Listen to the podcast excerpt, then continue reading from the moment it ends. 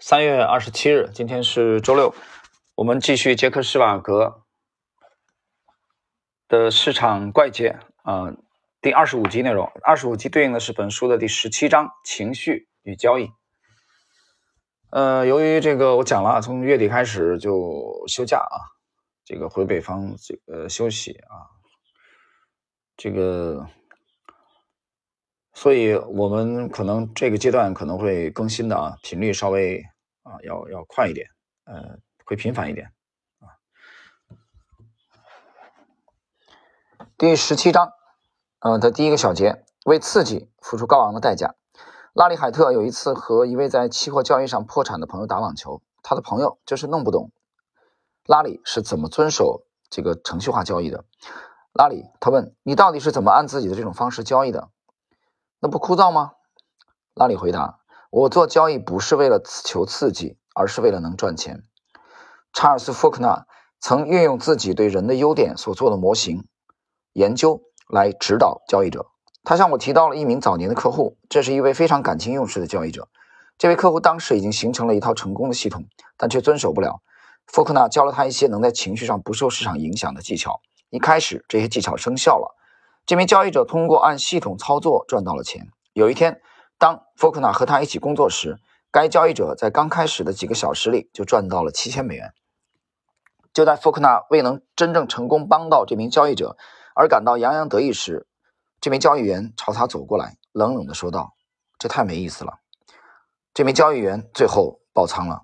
福克纳说：“他知道如何进入一种在情绪上与外界隔绝的状态，但他。”不喜欢处于这种状态，所得出的经验教训是：市场是一个会让你为寻求刺激而付出高昂代价的地方。呃，接着来看啊，下一个小节，等会儿我们这两个小节讲完以后，一起啊来这个总结点评一下。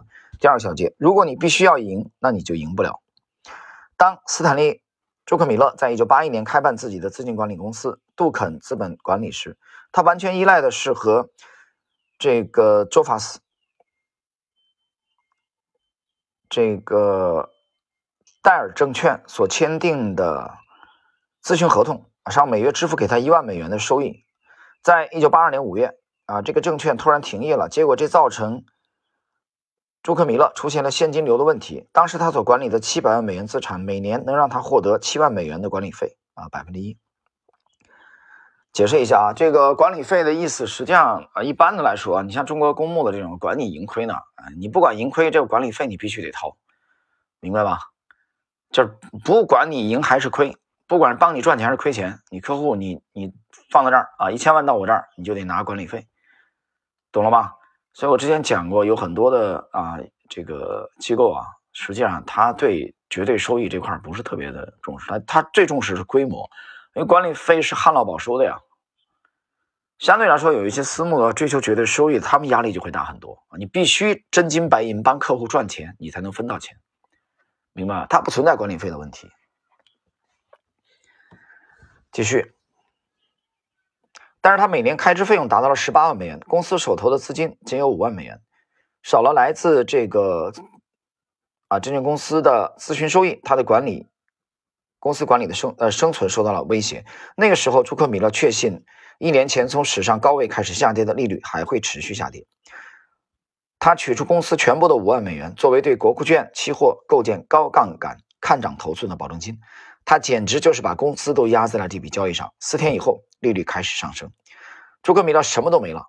可讽刺的是，仅仅一周之后，利率就触及了此轮上涨的最高点，此后再也没有到过这一水平。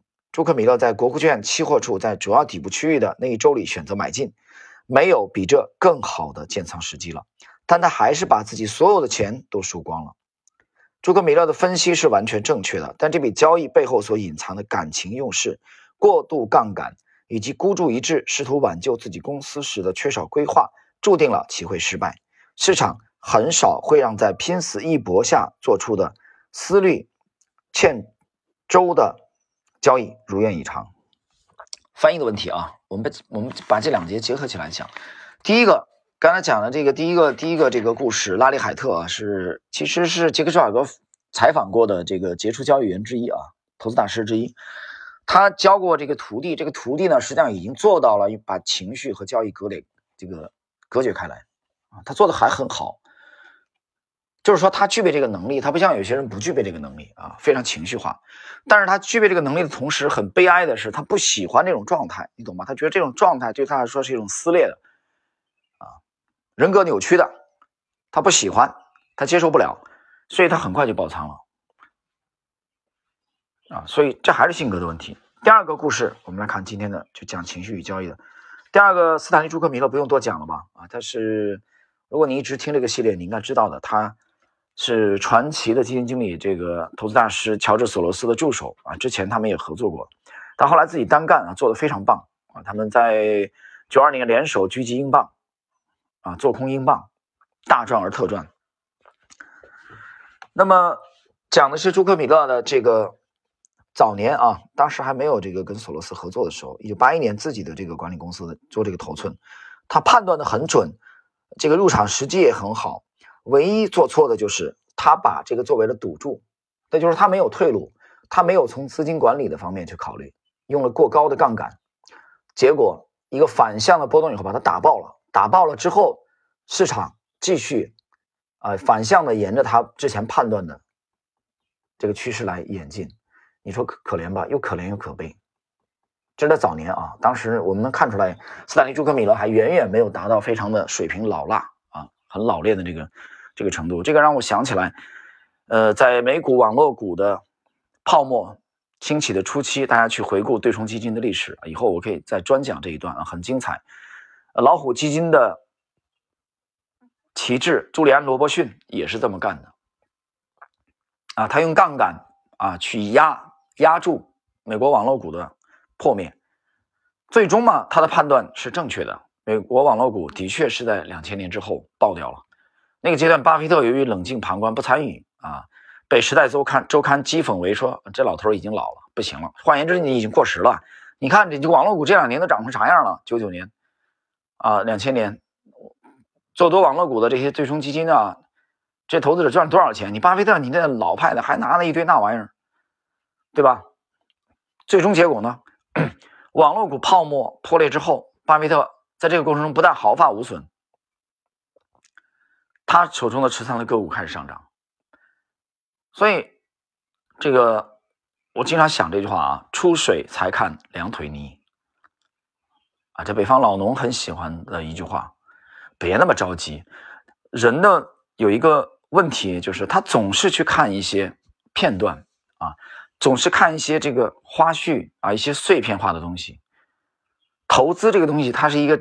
整体的比拼，比拼的是你的体系，比拼的是你的信仰。那么，这个时间跨度是你一生，明白吧？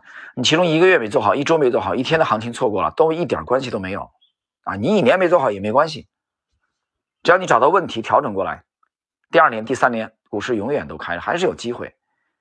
但是散户的问题、韭菜的问题、屌丝的问题就在于，他们总是利用某一个事件来看待问题。他没有长远的眼光啊，他没有立足长远的这种格局。我在星球那天写了一句话啊，那么如果都不急功近利啊，如果都立足长远，他们还叫大众吗？他们还叫大众吗？这个他们是谁？就是这个市场当中百分之九十以上的组成者。